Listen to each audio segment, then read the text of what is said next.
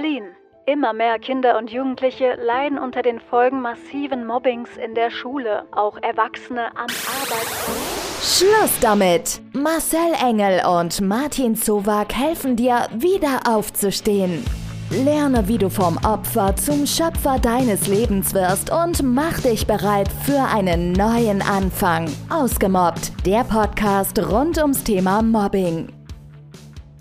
Wir sind heute wieder gemeinsam im Studio. Der liebe Martin, die liebe Julia aus unserem Ausgemobbt-Team und natürlich meine Wenigkeit. Und heute leiten wir eine Staffelfolge ein mit Experten und da hat Julia spannende Gespräche geführt. Ganz genau. Ich habe mich nämlich tatsächlich mit einer wahren Expertin zum Thema Mobbing getroffen und zwar mit der Rechtsanwältin Frau Dorothee Schömer. Und was sie zu dem Thema Mobbing sagt, das hört ihr gleich.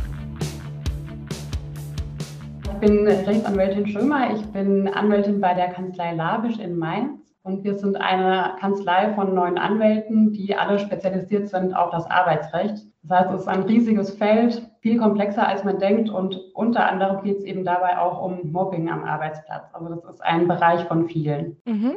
Genau, das soll auch heute unser Thema sein, das Thema Mobbing. Ist Ihnen denn in den letzten Jahren eine Veränderung aufgefallen? Ist es mehr geworden? Man kann schon von einer leichten Zunahme sprechen ja, es ist immer ein bisschen schwierig zu sagen, weil Mobbing so vielfältig ist, dass auch ein bisschen schwierig ist, darunter zu fassen, was jetzt wirklich das Mobbing-Thema betrifft und was jetzt ein anderer Bereich ist. Also es geht ja auch um Diskriminierung. Es gibt verschiedene Themen, die alle irgendwie zum Thema Mobbing gehören und das Feld wächst. Mhm.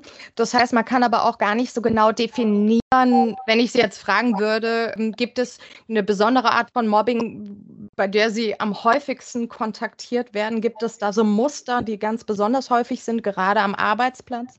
Ja, also das eine ist das Thema, der Begriff Mobbing ist schwer zu definieren, dazu komme ich später auch gerne nochmal. Es gibt schon bestimmte Fälle, die jetzt gehäuft vorkommen. Also das eine ist, eben wenn der Arbeitgeber oder Mitarbeiter die soziale Stellung untergraben möchten, indem man zum Beispiel bloßgestellt wird oder ja einfach die Anfeindungen verbal kundgetan werden oder auch ja Kleinigkeiten wie zum Beispiel, dass nur eine Person gesiezt wird, alle anderen werden geduzt oder was auch häufig am Arbeitsplatz vorkommt, ist eben, dass die berufliche Stellung untergraben wird. Das heißt, ähm, man wird einfach übergangen ähm, bei bestimmten ja, Platzvergaben oder Aufgabenbereichen. Ja, man wird ignoriert sozusagen oder man wird eben unterbeschäftigt. Das kommt auch oft vor.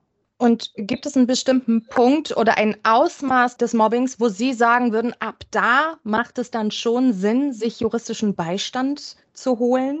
Ähm, das Ausmaß des Mobbings ist ähm, ganz schwer einzugrenzen, weil es ja kein klarer Tatbestand ist. Also nicht eben wie bei einer Körperverletzung zum Beispiel, bei der man jetzt sagen kann, ab einem gewissen Verletzungsgrad müsste man jetzt richtige Hilfe aufsuchen, sondern es ist ja ein ganz schwammiger Begriff. Das heißt, die Frage, wann man juristischen Beistand aufsuchen sollte, hängt eigentlich davon ab, wie die konkrete Situation ist. Und da ist vielleicht wichtig, erstmal vorab zu klären, was kann denn der Betroffene zunächst selbst tun, bevor er eben juristischen Beistand aufsucht oder kann direkt ähm, anwaltliche Zuhilfenahme aufsuchen. Und bei der Frage, was er denn tun kann, der Betroffene oder die Betroffene, und zwar gibt es eine Sache, die jeder eigentlich berücksichtigen sollte, und zwar beim Thema Mobbing ist es ganz wichtig, dass man alles dokumentiert.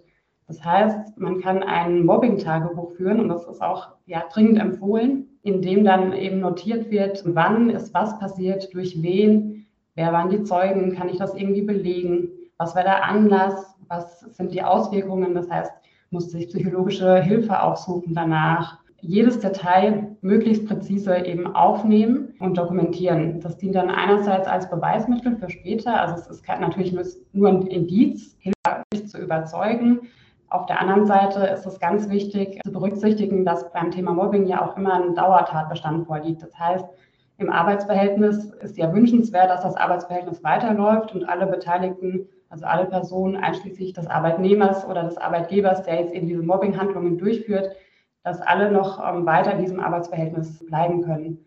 Das heißt, selbst wenn man da irgendwie die Streitigkeit beilegen kann, ist ja immer noch ein mulmiges Gefühl da. Das heißt, es sollte erstmal versucht werden, in einem klärenden Gespräch auf den ähm, Arbeitgeber zuzugehen. Ja, also das ist ja sehr wichtig beim Thema Mobbing. Mhm. Und welche rechtlichen Möglichkeiten bestehen denn in diesem Fall, dass ich mir rechtlichen Beistand suche, wenn ich es alleine nicht schaffe, da rauszukommen? Also als erstes denkt man ja immer an eine Klage. Wenn Sie jetzt als Mandantin zu uns kommen würden, dann würden wir zunächst einmal versuchen, auch außergerichtlich an den Arbeitgeber heranzutreten, sodass man erstmal klären kann, ob denn Einigungsmöglichkeiten bestehen und was ist dann eigentlich auch das Ziel, das alles auszuklären. Also Möchte ich die bloße Unterlassung der Mobbinghandlungen oder möchte ich eventuell auch Schmerzensgeld? Das wäre vorab zu klären und dann in einem Schreiben eben an den Arbeitgeber zu richten. Und da gibt es auch zwei Möglichkeiten. Entweder es gibt eben ein anwaltliches Schreiben, in dem eben im Briefkopf auch der Anwalt steht, oder man kann in einer sogenannten verdeckten Stellvertretung vorgehen. Und das ist dann der Fall, wenn quasi der Anwalt das Schreiben eigentlich aufsetzt, aber in einem normalen Word-Dokument eben abfasst, sodass dann die betroffene Person selbst das Schreiben losschicken kann, als hätte sie es selbst geschrieben. Und der Vorteil daran ist eben, dass es ein bisschen friedlicher vonstatten gehen kann, aber rechtlich untermauert ist. Ich nehme an, wenn man direkt mit einem anwaltlichen Schreiben käme, das fördert nicht unbedingt immer auch das Positive, die Gemeinschaft. Genau, das ist dann situationsbezogen. Ne? Also ob man entweder ein bisschen friedlicher zugehen will auf die Gegenseite oder ob man meint, der Druck muss jetzt etwas erhöht werden durch eben ein anwaltliches Schreiben, damit da auch eine Reaktion kommt. Genau. Und der nächste Schritt wäre dann eben doch die Mobbingklage. Also die ist auch immer möglich. Die kann eben gerichtet sein auf entweder Unterlassung oder aber auch Schadenersatz oder Schmerzensgeld. Bei der Mobbingklage ist jedoch zu beachten, dass die Erfolgsaussichten sehr gering sind. Also die Erfolgsquote liegt nur bei drei Prozent, was im Wesentlichen ja an zwei Merkmalen liegt. Und das eine ist eben, dass der Mobbingbegriff gar nicht im Gesetz definiert ist. Also wenn zum Beispiel in einem Arbeitsverhältnis der Arbeitgeber nicht zahlt, dann gibt es einen Anspruch aus dem Gesetz auf Zahlung des Arbeitslohns. Aber bei dem Mobbing ist das eben nicht der Fall, sodass die Gerichte selbst eine Definition schaffen mussten und ähm, die eben auch sehr schwammig ist, weil Mobbing fällt ja in jedem Bereich irgendwie anders aus und in jedem Fall ist das unterschiedlich. Und Mobbing im rechtlichen Sinne setzt eben voraus, dass dann liegt, in dem systematisch schikaniert und angefeindet worden ist oder auch diskriminiert. Und eben dieses äh, Merkmal systematisch und auch fortgesetzt, und daran scheitert es oft, dass man das eben einerseits, dass das überhaupt vorliegt und auf der anderen Seite, dass man das auch nachweisen kann.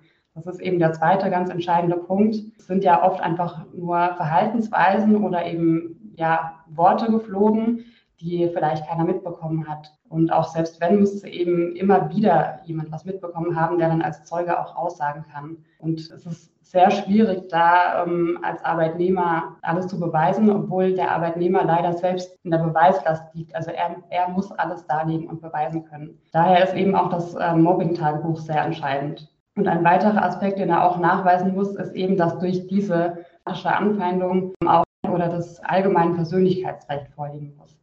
Und das ist eben sehr schwierig ähm, vor Gericht darzulegen und zu beweisen. Ja gut, das heißt, man müsste da auch dann noch einen Arzt hinzuziehen, gegebenenfalls genau. Psychologen, ich weiß es nicht. Genau, also wenn da zum Psychologen gegangen worden ist oder zum Arzt, dann ist es ganz wichtig, diese Belege ähm, ja aufzubewahren und eben im Streitfall auch vor Gericht vorlegen zu können. Also das ist auf jeden Fall ein Beweismittel, das immer nützlich ist. So drei Prozent, das klingt ja tatsächlich nicht sehr erfolgversprechend. Das bedeutet, im Klartext eigentlich mit einem anwaltlichen Schreiben, was vielleicht auch unter meinem Namen an meinen Chef, meine Chefin geht. Erster Versuch, beziehungsweise als allererster Schritt äh, persönliche Gespräche, vielleicht um das zu klären, dann das ja. Genau. Schreiben. Und wenn alle Stricke reißen, ist es wahrscheinlich am besten, sich einen neuen Arbeitgeber zu suchen, wenn die Klage so wenig erfolgversprechend ist. Das wäre eben der schlimmste Fall, genau da wird, also da gibt es natürlich auch dann verschiedene Möglichkeiten, wie beende ich das Arbeitsverhältnis. Also entweder durch Natürlich durch Kündigung. Der bessere Weg wäre da aber einen Aufhebungsvertrag zu schließen. Das heißt, dass man ähm, einen Vertrag schließt mit dem Arbeitgeber, in dem eben der Beendigungszeitpunkt festgelegt wird, aber auch andere Konditionen noch bestimmt werden können. Also zum Beispiel eine Abfindung. Weil es gibt eben keinen Anspruch auf, Abfindung. Die Abfindung müsste gesondert geregelt werden. Das ist eben der Vorteil an einem Aufhebungsvertrag. Und auch alle weiteren Umstände, die jetzt das konkrete Arbeitsverhältnis betreffen, können da gesondert geregelt werden auch eventuelle Freistellungen zum Beispiel. Haben Sie das Gefühl, aufgrund Ihrer Berufserfahrung mit Mobbing-Opfern, gibt es bestimmte Muster? Gibt es Menschen, die besonders anfällig sind für Mobbing-Attacken oder kann das jeden treffen? Also das ist sehr schwierig zu sagen. Also grundsätzlich würde ich meinen, es könnte, es kann natürlich jeden treffen, weil es natürlich immer ein Zusammenspiel von mehreren Personen, die sich irgendwie nicht ausstehen können. Und das kann natürlich jeden treffen. Es ist schon so, dass etwas höherer Anteil von den betroffenen Personen Frauen sind. Die Gründe kann ich Ihnen jetzt allerdings nicht sagen. Also da müsste vielleicht irgendwie ein Psychologe da eine genauere Aussage treffen. Aber grundsätzlich kann das natürlich jede Person treffen. Mhm. Vielen, vielen Dank für Ihre Zeit und für die tollen Infos. Ja, danke Ihnen auch für das Gespräch. Tschüss. Du brauchst Antworten auf deine Fragen oder möchtest persönlich im Ausgemobbt-Studio deine Geschichte erzählen? Dann schreib einfach eine E-Mail an kontakt@ausgemobbt.com und wir melden uns bei dir. Ausgemobbt, der Podcast rund ums Thema Mobbing.